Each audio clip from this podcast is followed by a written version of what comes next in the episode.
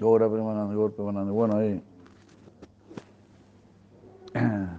seguimos, ¿no? Este,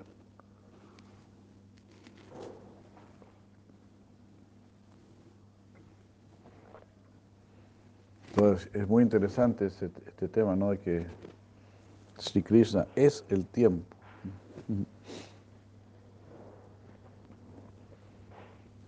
y el tiempo es algo inconcebible, ¿no? Porque no se ve, no se siente, pero lo empuja todo, ¿no? El tiempo, el tiempo está empujando los, los astros, el universo, y todo, todo, todo.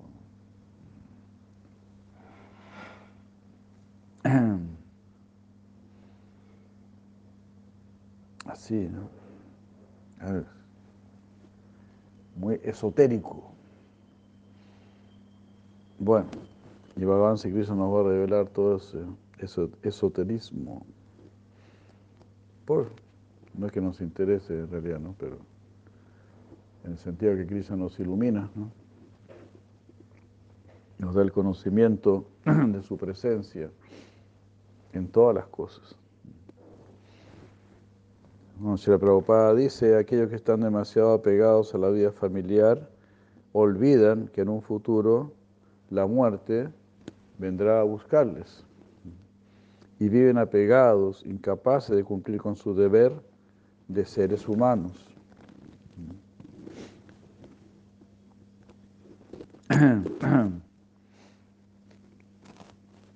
Una grandísima irresponsabilidad, ¿verdad?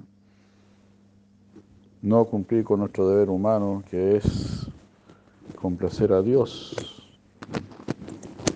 servir a Dios.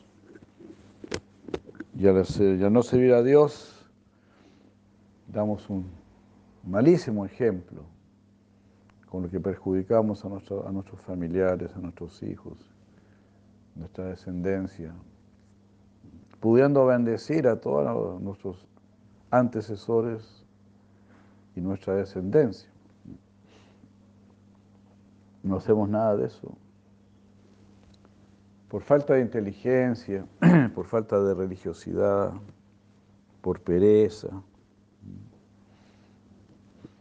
O sea, yo no veo ninguna cualidad eh, en el hecho de, dejar de ser religioso. Una persona deja de ser religiosa por pereza, por lujuria, por ego por falta de comprensión filosófica. Nunca podré ver como una cualidad dejar la vida religiosa, que la vida religiosa es lo más elevado. Es simplemente lo que tenemos que hacer además, o sea, también se podría decir, pues, vida religiosa, es simplemente lo que tienes que hacer. Es elevado porque, como hemos dicho, siempre tu cuerpo humano ya es elevado. cuerpo elevado es para hacer cosas elevadas. Esa es la invitación. invitación a la sabiduría. Sea una persona sabia, sea una persona santa, sea una persona buena.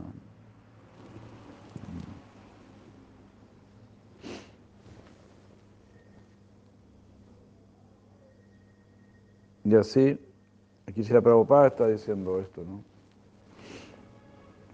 Debemos cumplir con nuestros deberes humanos. Disculpe, estamos leyendo el quinto canto de Srimad Bhavatan, capítulo 9, verso 6. 5, 9, 6. 5, 9, 6. Estamos leyendo.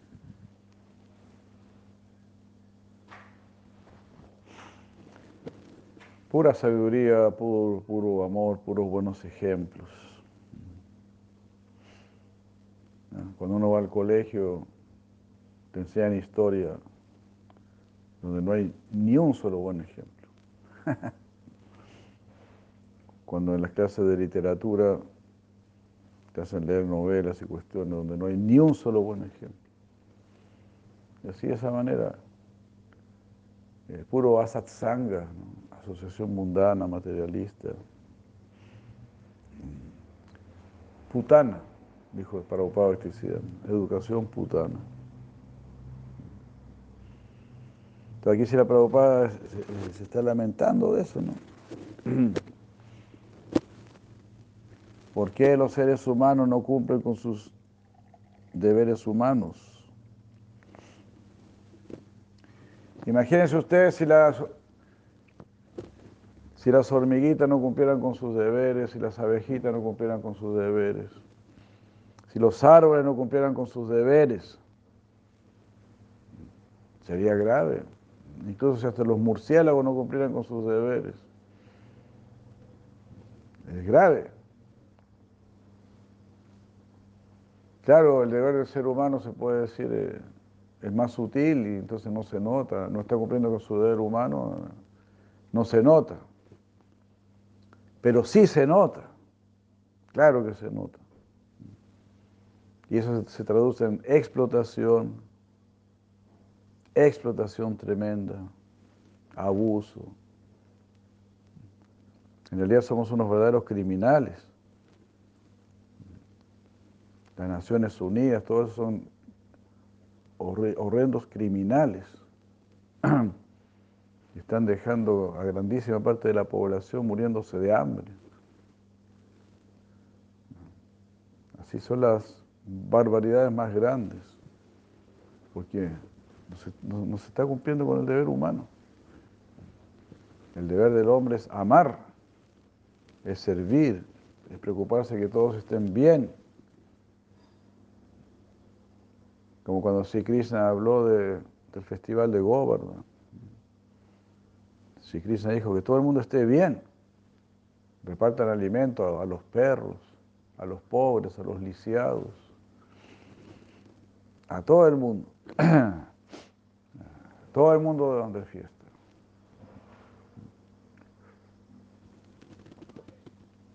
Ese es Sri Krishna. Ese es nuestro Dios, ese es nuestro Señor.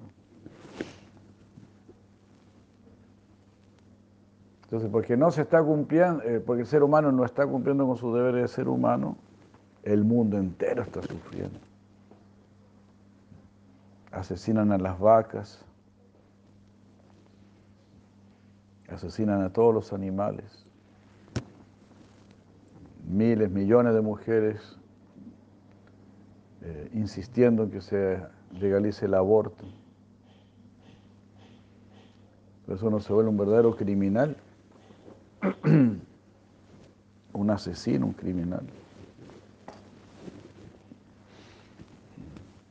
No me importa tu, tu situación, solo me importa mi situación. Y eso habíamos visto el otro día, ¿no? Eso significa idiota. De ahí viene la palabra idiota. En el, significado etimológico de la palabra, Idiota es una persona que no se preocupa por el bien de los demás, que no se preocupa por el bien público. Qué bueno, ¿no? Qué buena palabra, ¿no? Qué, qué lástima no conocer los orígenes, digamos, o los significados etimológicos. Pero no preocuparte por el bien general, por el bien público, eso ya te vuelve una persona de escasa inteligencia. Ya ni siquiera es un tema de, religión, se puede decir. Porque hasta, hasta los budistas que no son religiosos se preocupan de ser buenas personas para asegurarse un buen futuro. O sea, ni siquiera es un tema de, religión, se puede decir, es un tema de, de criterio, de sentido común el ojo por ojo, diente por diente, la ley del karma. Todo se devuelve, la justicia universal. Pero nos están, este, nos están, nos educan para mafiosos, nos educan para hacer eso, para ser mafiosos.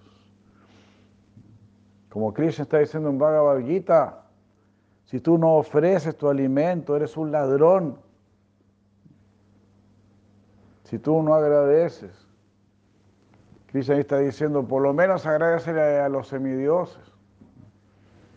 Que los semidioses responden rápido, responden de inmediato, están ahí a la orden del día prácticamente. Por lo menos agradecele a ellos. Ni siquiera estoy diciendo que me, que me agradezcas a mí. Por supuesto el devoto solo le agradece a Krishna, lógico. Y ahí los semidioses quedan muy contentos.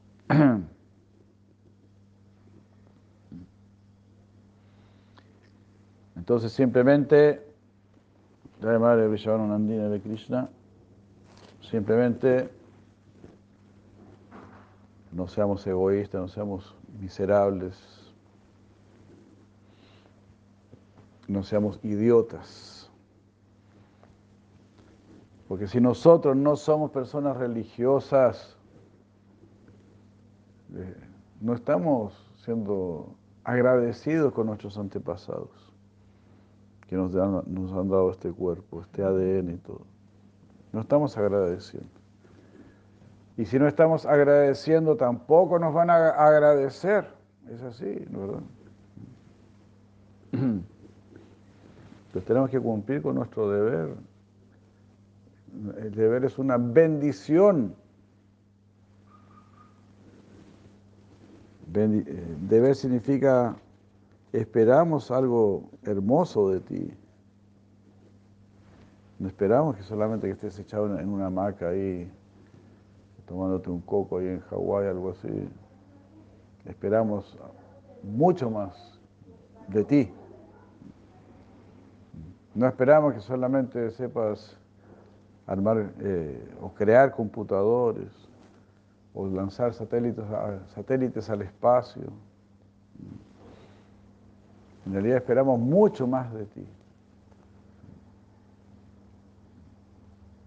No esperamos que llegues a ser el presidente de la República o presidente de la ONU, no.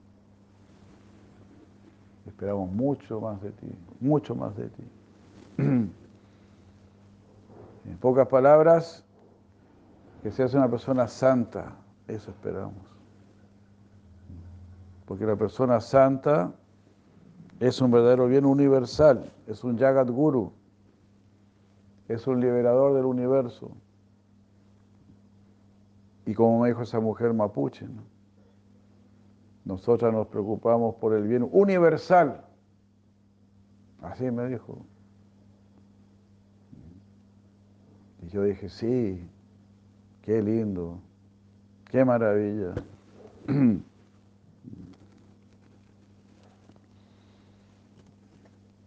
ella sentía ese deber, ese es el deber de los antiguos, de los ancianos, de nuestros sabios.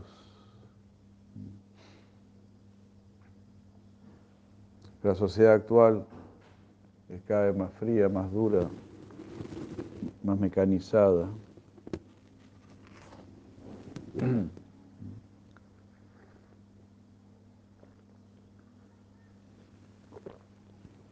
Entonces nosotros no, nos queremos dejar afectar por Kali. Kali Yuga Pavana Kali Vayanashana, Sisa Chinandana Gauhi. Kali Yuga Pavana Kali Vayanashana. Ah, si Chaitanya Mahaprabhu, dice Siracien Maharaj, está purificando la era de Kali, está destruyendo los efectos de la era de Kali, la influencia de Kali. ¿Cómo vamos a hacer esto? Si Sachinandan Agaoje. Cante la gloria de Sachinandan, del hijo de Sachi, de Jagannath Misra. Hare Krishna.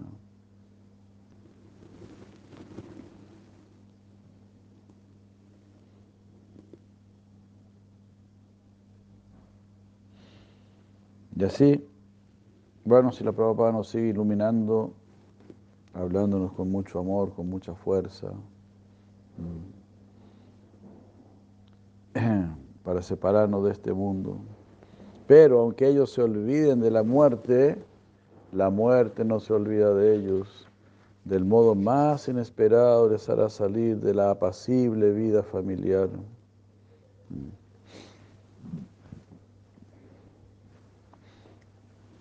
Así que si queremos tener una apacible vida familiar,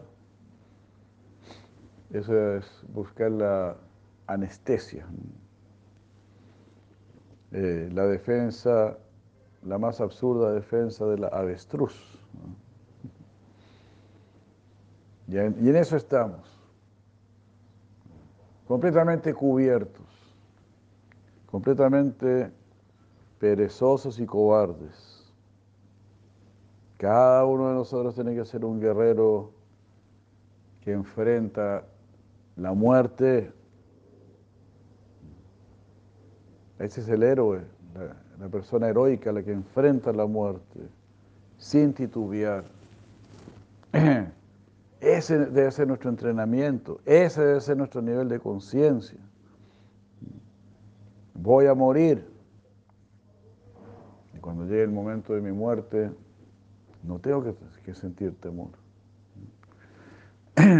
Al contrario, como, como Maharaj Parikshit, Debo sentirme agradecido.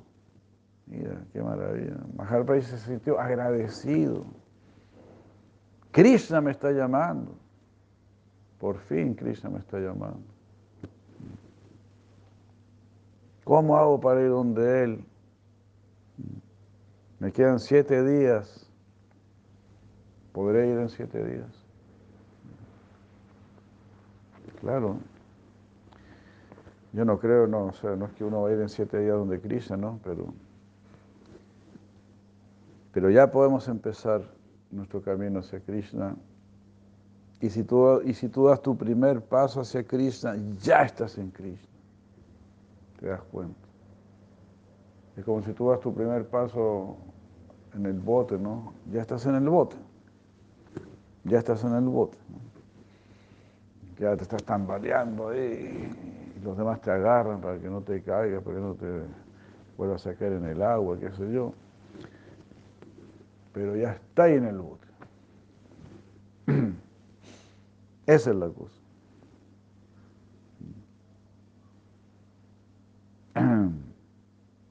Ya estás con Krishna.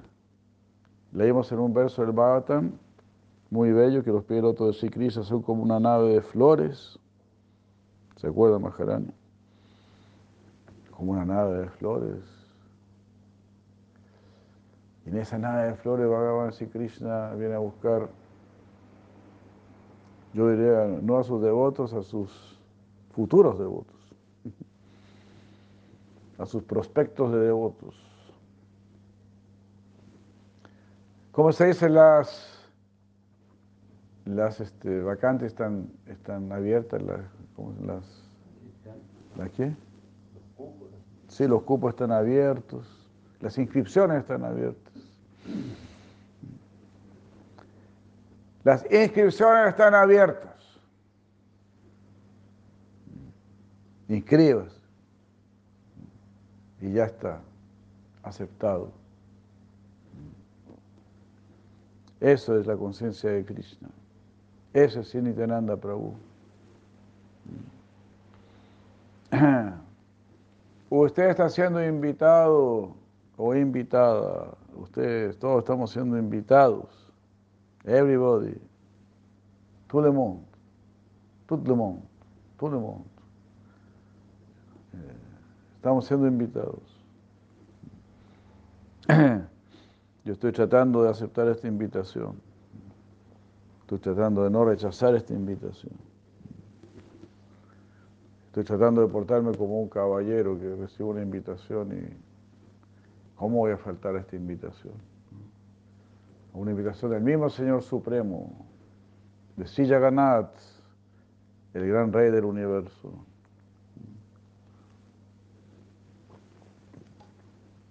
Mi mente me dice, deja esta invitación, acepta otras invitaciones. Otras invitaciones acepta, más cómodas. No, yo quiero aceptar esta invitación.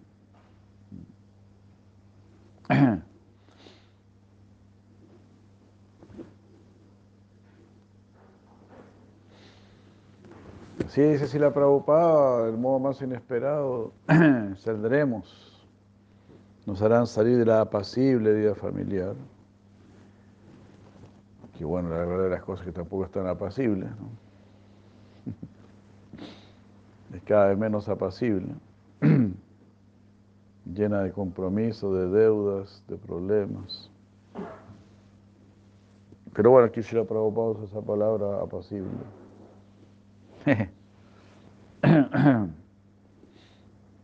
Porque uno trata de hacerla apacible, uno trata de creer que es apacible. Pero en realidad, si uno no está vinculado a Krishna, hay mucha ansiedad. Full of, full of anxiety. Nosotros uh, la muerte siempre llega en su justo momento. El padre Yadavarata quería enseñar a su hijo el proceso de brahmacharya, pero no lo logró, ya que su hijo se negaba a someterse al proceso védico de avance. La única preocupación de Yadavarata era regresar al hogar, de vuelta a Dios mediante la práctica del servicio amoroso de Shavanan Kirtanan Vishnu. Él nunca prestó atención a las instrucciones védicas de su padre. Entonces me acuerdo que dice Siracía Maharaj que existe el proceso, el proceso constitucional y el proceso revolucionario. El proceso constitucional, dice él, es seguir los procesos religiosos que se practican normalmente en, nuestra, en la cultura en la cual uno ha nacido. El proceso revolucionario de darse cuenta, no, lo que esta cultura donde yo nací me está entregando es muy limitado. Yo quiero algo más que esto. Necesito algo más que esto. Claro, dice en el proceso constitucional también hay avance pero es un avance muy lento. si yo me doy cuenta, esto es mejor, esto es superior, porque ese es mi verdadero interés, porque me interesa lo, más importante, bueno. Pero aquí está diciendo esto si la ciudad si la ciudad, si la, si la Prabhupada, si el Prabhupada está diciendo, ¿no? Eh, Barata rechazó los procedimientos védicos, muy lentos, demasiado lentos, porque imagínate, ir a los planetas celestiales y todo eso, ¿no? Toda esa pérdida de tiempo.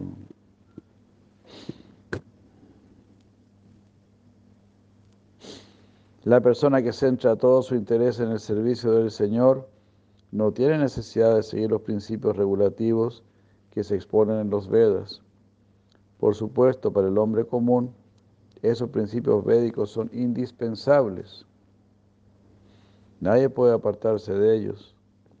Pero cuando se ha logrado la perfección del servicio devocional, seguir esos principios védicos ya no es muy importante.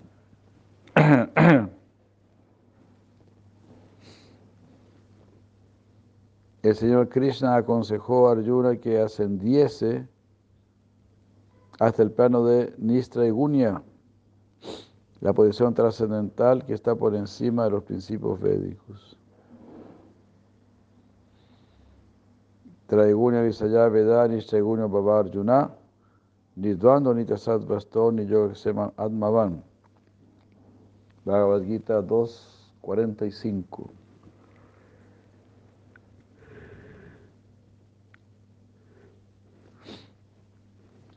Los Vedas tratan principalmente el tema de las tres modalidades, de la naturaleza material, o Arjuna debes trascender esas tres modalidades. Libérate de todas las dualidades y el asanse de ganancia y seguridad y establecete en el ser.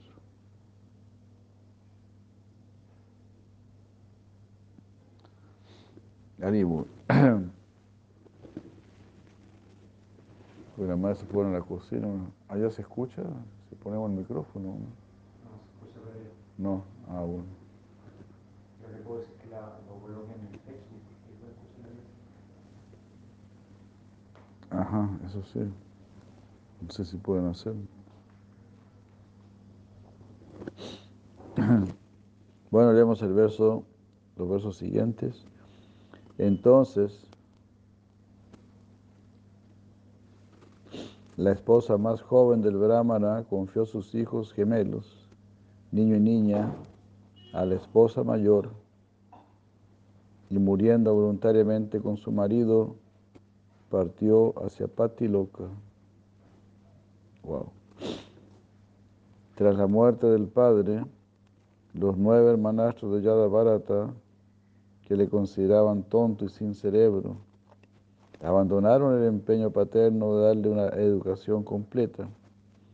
Los hermanastros de Yadavarata eran doctos en los tres Vedas, el Rig Veda, Samaveda, el Rig Veda, Samaveda y Ayurveda, que fomentan las actividades fruitivas, pero no gozaban de la menor iluminación espiritual en cuanto al servicio devocional del Señor.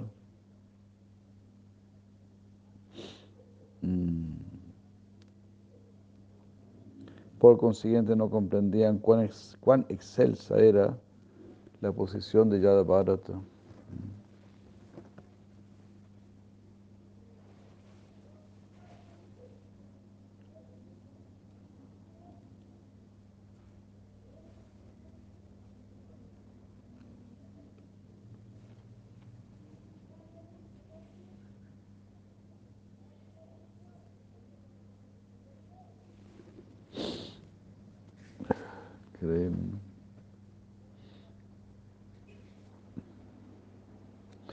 Los hombres cuando se degradan no son mejores que animales. La única diferencia es que los animales tienen cuatro patas y esos hombres tienen solo dos. esos hombres, animales de dos piernas, solían insultar a Yadavarata, llamándole loco, tonto, mudo y sordo y lo maltrataban. Ante ellos, Yadavarata se comportaba como si fuese un loco, sordo, ciego o tarado. No protestaba, ni trataba de convencerles de que no lo era. Si alguien quería que hiciera algo, él satisfacía sus deseos. Si conseguía algún alimento, ya fuera que le llegara sin mayor esfuerzo, que lo mendigase o que lo recibiese como salario, lo aceptaba sin considerar si era poco o si era sabroso, rancio o insípido. Nunca comió nada por complacer los sentidos, pues ya estaba liberado del concepto corporal que nos induce a considerar alimentos sabrosos y desagradables. Gozaba de plenitud en la conciencia trascendental del servicio devocional y por lo tanto estaba libre de la influencia de las dualidades que surgen del concepto corporal. Su cuerpo era tan fuerte como el de un toro. Sus miembros eran muy musculosos. No le importaba si era invierno o verano, si llovía o hacía viento, nunca se cubría el cuerpo. Se acostaba en el suelo, nunca se bañaba ni se ponía aceites. Como tenía el cuerpo sucio, su refulgencia y su conocimiento espirituales estaban cubiertos, como el esplendor de una piedra preciosa cubierta por el polvo.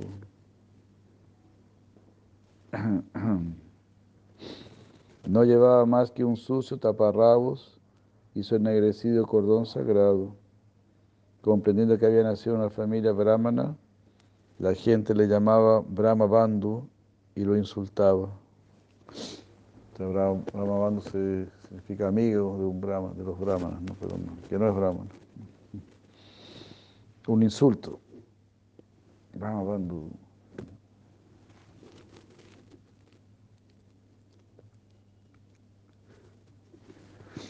Qué cultura elevada, ¿no? Que te insulten de esa manera. Ser un insulto, ¿no? Que usted no es un santo. ¿Qué? ¿Qué me está diciendo? ¿Cómo dijo eso? Usted es amigo de los santos. Eso es un insulto. Que te digan ahora que eres un amigo de los santos, wow, muchas gracias, muchas gracias. Pero en esa época era un insulto. ¿Qué le parece? ¿Qué le parece, Madre Asriti?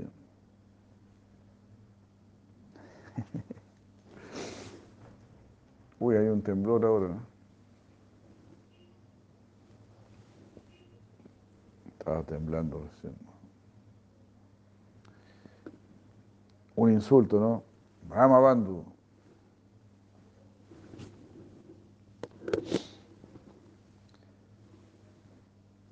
Claro, eres un supuesto amigo de los brahmanas, pero no eres un brahman.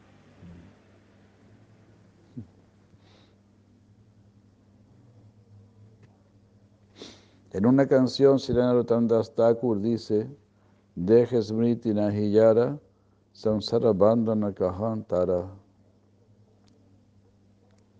Deje smriti nahiyara.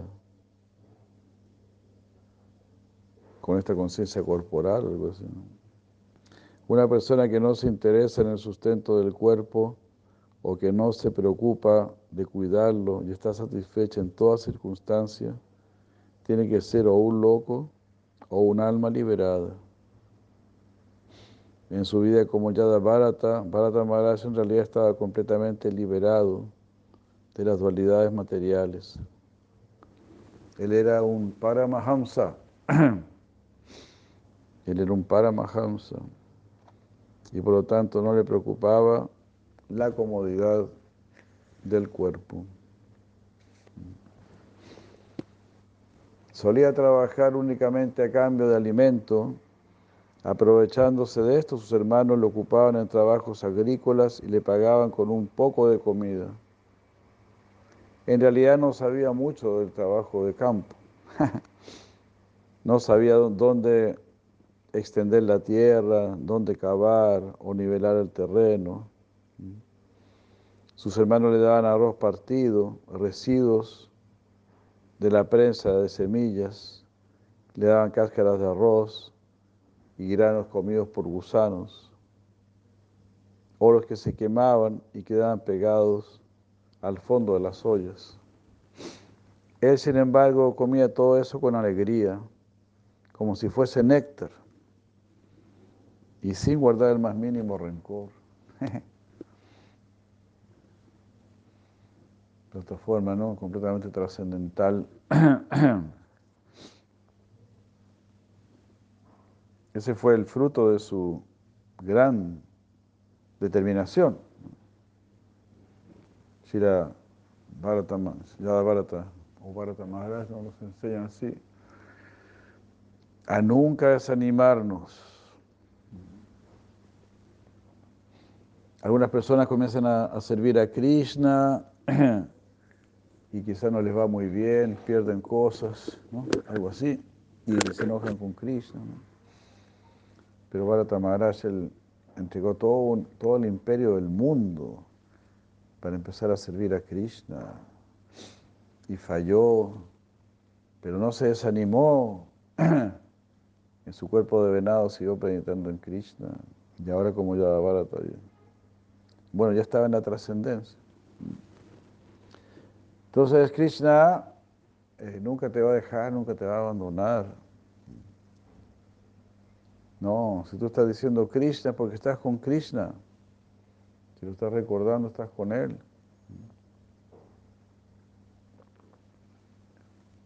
Si lo estás recordando es porque Él está contigo, Él te está sosteniendo.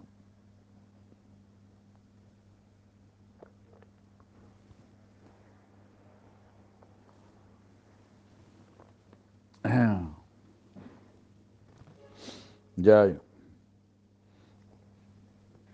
el estado de Paramahamsa nos lo explica el Bhagavad Gita al 2.15. Samaduka Sukam Dhiram Swamitadvaya Kalpate. Esto significa cuando alguien es indiferente a las dualidades de felicidad y aflicción del mundo material, esa persona está preparada para Amrita Tattva, la vida eterna.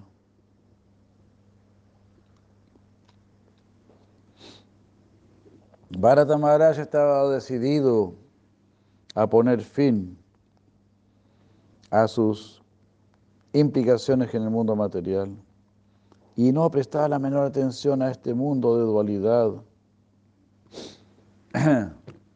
Así, por favor, tomemos todo esto con mucha seriedad. Practiquemos. Esto tenemos, son cosas que tenemos que poner en práctica. No es que solamente uno tiene que cantar Hare Krishna y comer prasad y cosas así, sino que esto también hay que practicarlo.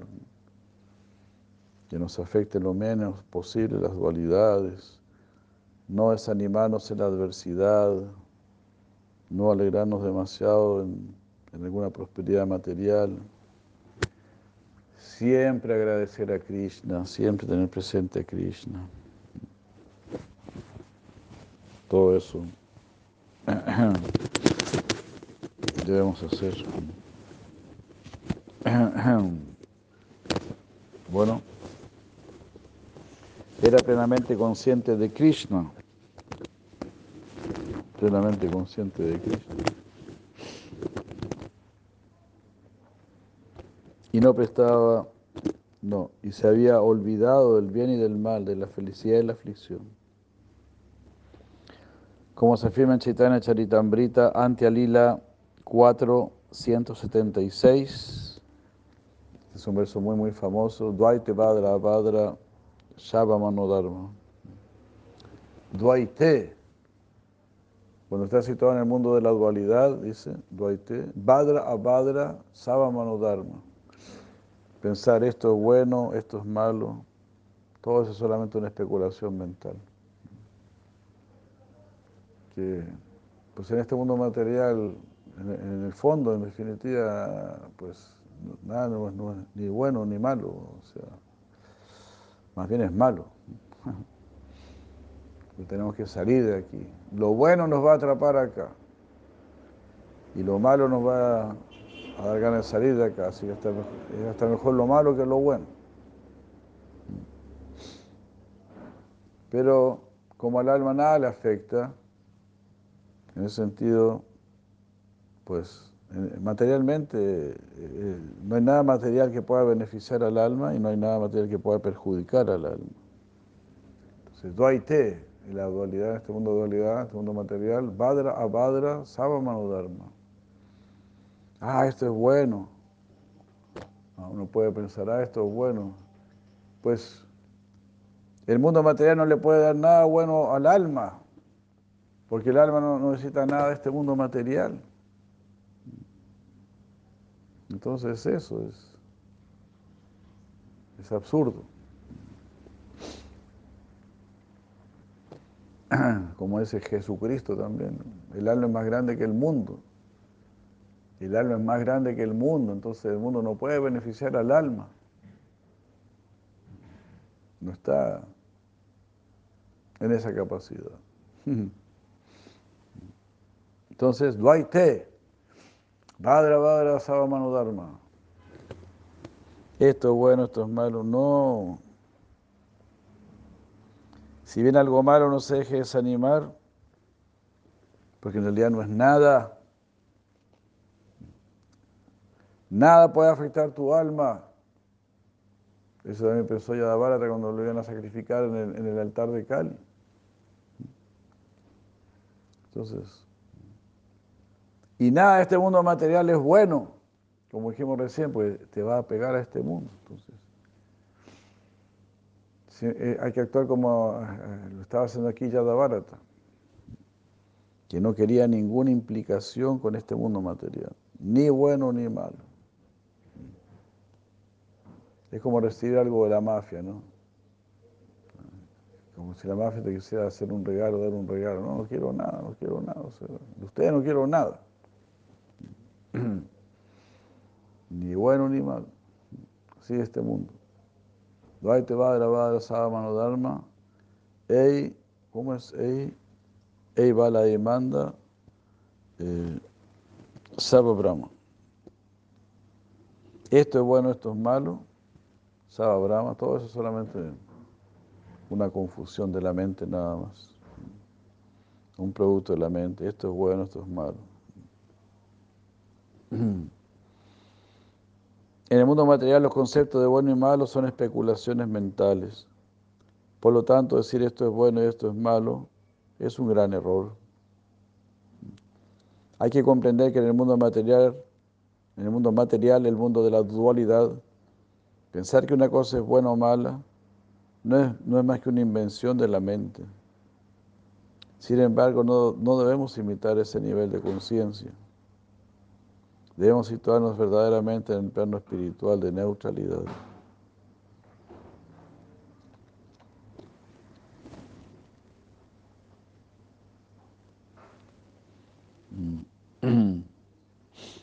Entonces eso se llama anapeksha, no tenga esperanza en este mundo material.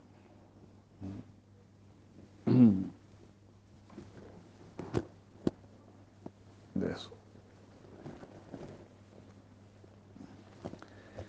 Si le va bien, si le va mal. Eso es algo de lo que estamos ajenos. bueno. Pues su conciencia no está puesta ahí. Es algo así, es como, usted no sabe ahora si le va bien o le va mal a su hígado, o si le va bien o le va mal a sus riñones, usted no sabe porque pues no tiene conciencia de eso. Quizá ahora a, sus riñones le está yendo bien, si está tomando bastante agüita, qué sé yo, agüita ofrecida, o quizá le está yendo mal. Uno no sabe, está yendo bien, le está yendo mal. Entonces estos paramahansa también tienen su conciencia tan elevada que no, ni saben. Allá a le estaban dando puro arroz quemado y cosas así, cereales ¿no? comidos por gusanos. Pero no, su conciencia estaba completamente absorta en otra cosa. Digamos así, lo, el bien o el mal para el cuerpo o para la mente mundana no era algo que llegaba a él, no era algo que lo podía tocar.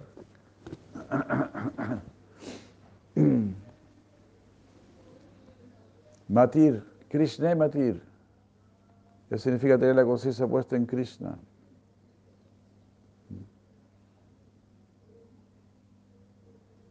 ¿Cómo está tan, está tan puesta su conciencia en Krishna?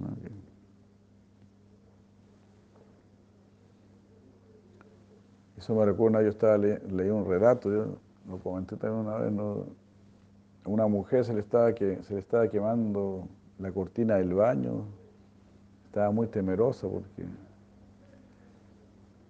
se había prendido una parafina y entonces ella dice que estaba tan preocupada de, apagar la cortina del baño que no se daba cuenta que, ella, ella, misma se estaba quemando.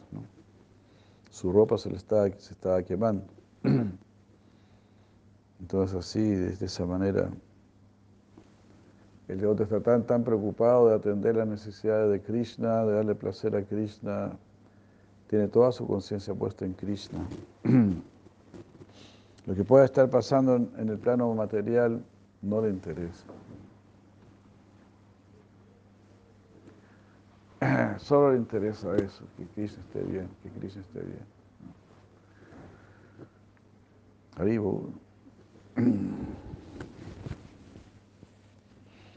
Esas cosas eh, suceden, ¿no? Suceden. Ese tipo de conciencia también puede suceder en el plano material. Hay una historia muy famosa de, de también de una mujer de espartana, dice cuando, creo que fue el mismo, el tipo de la maratón, creo que fue, no sé. Esparta había salido al campo de batalla, entonces volvió un soldado y hasta una mujer ahí ¿ganó Esparta o perdió Esparta? Preguntó la mujer. El soldado le dijo, madre, siento mucho decirte que tus hijos murieron, tus hijos murieron en la batalla. Y la mujer preguntó, ¿ganó Esparta o perdió Esparta? no, ganó Esparta. Viva Esparta. dijo la mujer. Tremendo, ¿no? Fuerte, ¿no? Todavía el otro tiene puesta tanto su conciencia en Krishna que no le importa lo suyo, lo, supuestamente de uno. Este es un verso muy famoso. Dvaite Vadra Vadra Sahamano Dharma Eivala Emanda Eisava Brahma. Eisava Brahma. O no, o Sava Brahma. Eivala Emanda Sabrama o es Sabrama. Este,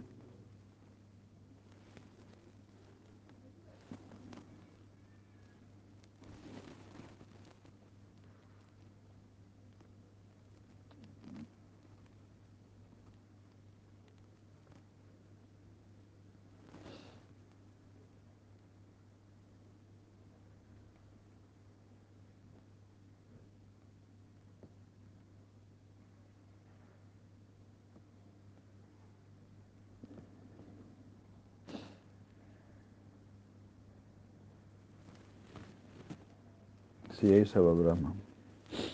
Ya, bueno.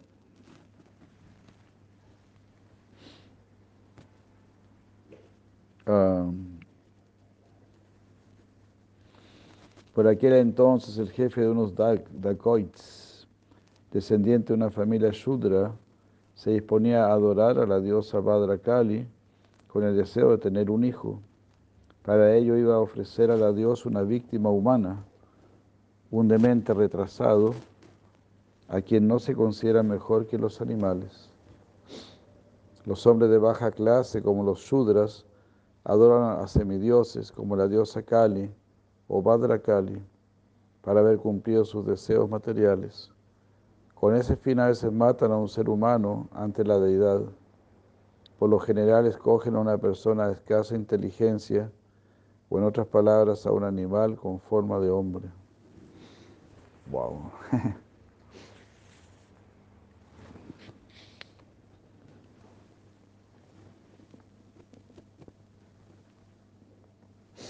Para el sacrificio, el jefe de los dacois había capturado a un hombre animal, quien sin embargo se había escapado. El bandido ordenó entonces a sus secuaces que lo buscasen, pero aunque salieron en su persecución en distintas direcciones, no dieron con él. Vagando de un lugar a otro, cubiertos por la densa oscuridad de la noche, llegaron a un arrozal donde vieron al excelso hijo de la familia de descendientes de Anguira, quien sentado en un puesto elevado guardaba el campo de los ataques de los ciervos y los jabalíes. Los secuaces y sirvientes del jefe Dacoit consideraron que las cualidades de Yadavarata eran exactamente las de un hombre animal y decidieron que era la dirección perfecta para el sacrificio. Con los rostros brillando de felicidad, lo, ataron con cuerdas y lo llevaron al templo de la diosa Kali. En algunas partes de la India todavía se sacrifican ante la diosa Kali hombres de estas características. Qué raro, ¿no? Todavía dice, pero se trata, sin embargo, de sacrificios llevados a cabo únicamente por sudras y dacois su ocupación consiste, consiste en despojar a los demás de sus riquezas y para tener éxito ofrecen a un hombre de características animales ante la diosa Kali. Debe notarse, sin embargo, que nunca sacrifican a la diosa hombres inteligentes. En el cuerpo de Brahmana, Bharata Maharaj parecía sordomudo, aunque era el hombre más inteligente del mundo. A pesar de ello, como estaba completamente entregado a la suprema personalidad de Dios, permaneció en aquella condición y no protestó cuando lo llevaron ante la deidad para sacrificarlo. Como hemos visto en versos anteriores, Yadavarata era muy fuerte y le hubiera sido muy fácil impedir que le ataran con cuerdas. Sin embargo, no hizo nada. Para protegerse simplemente dependía de la suprema personalidad de Dios. Sila Bhaktivinoda Thakur describe la entrega del Señor Supremo de la siguiente manera. Maravi Rakavi Yoi Chatohara Nitadasa Prati Tuya Adhikara. Mi Señor, ahora me ha entregado del todo a ti. Soy tu sirviente eterno. Si quieres puedes matarme y si quieres puedes protegerme. En cualquier caso estoy plenamente entregado a ti. Haribul, Haribul, Haribul. Aquí cuando se Mara dice ¿no? que ya te pensó, estoy en, un medio ambiente amistoso. todo está controlado por el Señor Supremo, no tengo nada que temer. Que Después los ladrones, siguiendo su imaginario ritual para matar hombres semejantes a animales, bañaron a Yadavarata, lo vistieron con ropas nuevas, lo engalanaron con los ornamentos adecuados para un animal, le ungieron el cuerpo con óleos aromáticos y le adornaron con tilak, pasta de madera de sándalo y collares de flores. Después de alimentarle suntuosamente, le llevaron ante la diosa Kali, a la que adoraron con incienso, lámparas, collares de flores, cereales, cereales tostados, ramitas verdes, brotes, frutas y flores. Antes de matar al hombre animal, cantaron canciones y oraciones y tocaron tambores y trompetas. Entonces hicieron sentarse Yadavarata ante la deidad. En este verso muy significativa la palabra Shvavidina, que significa conforme a sus propios principios rituales. Según los Shastras védicos, todo debe hacerse siguiendo principios regulativos, pero aquí se explica que aquellos bandidos y ladrones inventaron su propio proceso para matar a un hombre animal. Los Shastras que regulan la modalidad de la ignorancia dan instrucciones para el sacrificio de animales como la cabra o el búfalo, ante la diosa Kali, pero nada se menciona de matar hombres, por retrasados que sean. Era una ceremonia inventada por los propios Dakois, por eso se emplea la palabra Shvavidina. Sin embargo, en la actualidad también se están celebrando muchos sacrificios que no están autorizados en las escrituras védicas. En Calcuta, por ejemplo, no hace mucho, un matadero se anunciaba como templo de la diosa Kali. Los necios comedores de carne compran carne en esos establecimientos, pensando que no es carne normal y corriente, sino que es prashada de la diosa Kali. Cuando en los Shastras se menciona el sacrificio de cabras u otros animales ante la diosa Kali, se hace con la única intención de evitar que la gente coma carne procedente de los mataderos y cargue con la responsabilidad de esa matanza de animales. El alma condicionada tiene una tendencia natural hacia la vida sexual y el consumo de carne. Por esa razón los shastras hacen algunas concesiones. En realidad, los shastras tienen por objeto acabar con esas abominables actividades y para ello exponen ciertos principios regulativos, de manera que los comedores de carne y los adictos a la vida sexual poco a poco puedan corregirse. Uno de los hombres que actuaba como, como sumo sacerdote estaba ya preparado para ofrecer la sangre de Yadavarata, de quien imaginaban que era un hombre animal, para que la diosa Kali la bebiese. Tomando una espada de terrible filo y después de consagrarla con el mantra de Badrakali, la levantó para matar a Yadavarata. Todos aquellos ladrones y bandoleros que habían organizado la adoración de la diosa Kali eran personas de mentalidad baja y estaban controlados por las modalidades de la pasión y la ignorancia. Dominados por el deseo de volverse ricos, habían tenido la osadía de desobedecer los mandamientos de los Vedas hasta el extremo de que se disponían a matar a Yadavarata, un alma autorrealizada que había nacido en una familia de brahmanas. Llevados por la envidia, los dacois lo llevaron ante la diosa Kali, En sus actividades aquellas personas siempre se dejaban llevar por la envidia, por eso se, atrevían a matar a Yadabharata, el mejor amigo de todas las entidades vivientes. Ah, que no era enemigo de nadie y siempre estaba absorto en meditar en la suprema personalidad de Dios. Incluso si, se mostrara enemistoso o, agresivo, era, hijo de un brahmana virtuoso y por lo tanto estaba prohibido matarle. En todo caso, no había ningún motivo para matar a Yadabharata y la diosa Kali no pudo tolerarlo. De inmediato se dio cuenta de que aquellos pecaminosos dacois estaban a punto de matar a un gran devoto del Señor. De pronto, el cuerpo de la deidad se partió en dos, se partió en pedazos, perdón, y de su interior salió la diosa Kali en persona. Su cuerpo ardía con una refulgencia de insoportable intensidad. Increíble. Según los mandamientos védicos, solo se puede matar a un agresor. Si alguien viene con intención de matarnos, inmediatamente podemos responder y matarle en defensa propia. También se explica que se puede matar a quien pretendía incendiar nuestra casa o deshonrar o raptar a nuestra esposa. El señor Ramachandra mató a toda la familia de Ravana porque éste había raptado a su esposa. Cita Devi. Sin embargo, aparte de esas situaciones, los Shastras no aprueban el acto de matar. A, a quienes comen carne se les autoriza a matar animales como sacrificio para los semidioses, que son expansiones de la suprema personalidad de Dios. Se trata de un tipo de restricción que debe seguirse para comer carne. en otras palabras, en los Vedas hay ciertas reglas y regulaciones que limitan la matanza de animales. Si estudiamos esos puntos, vemos que no había ningún motivo para matar a Yadabharata, que había nacido en una familia de brahmanas muy respetable y excelsa. Era un alma consciente de Dios y el bienqueriente de todos los seres vivientes.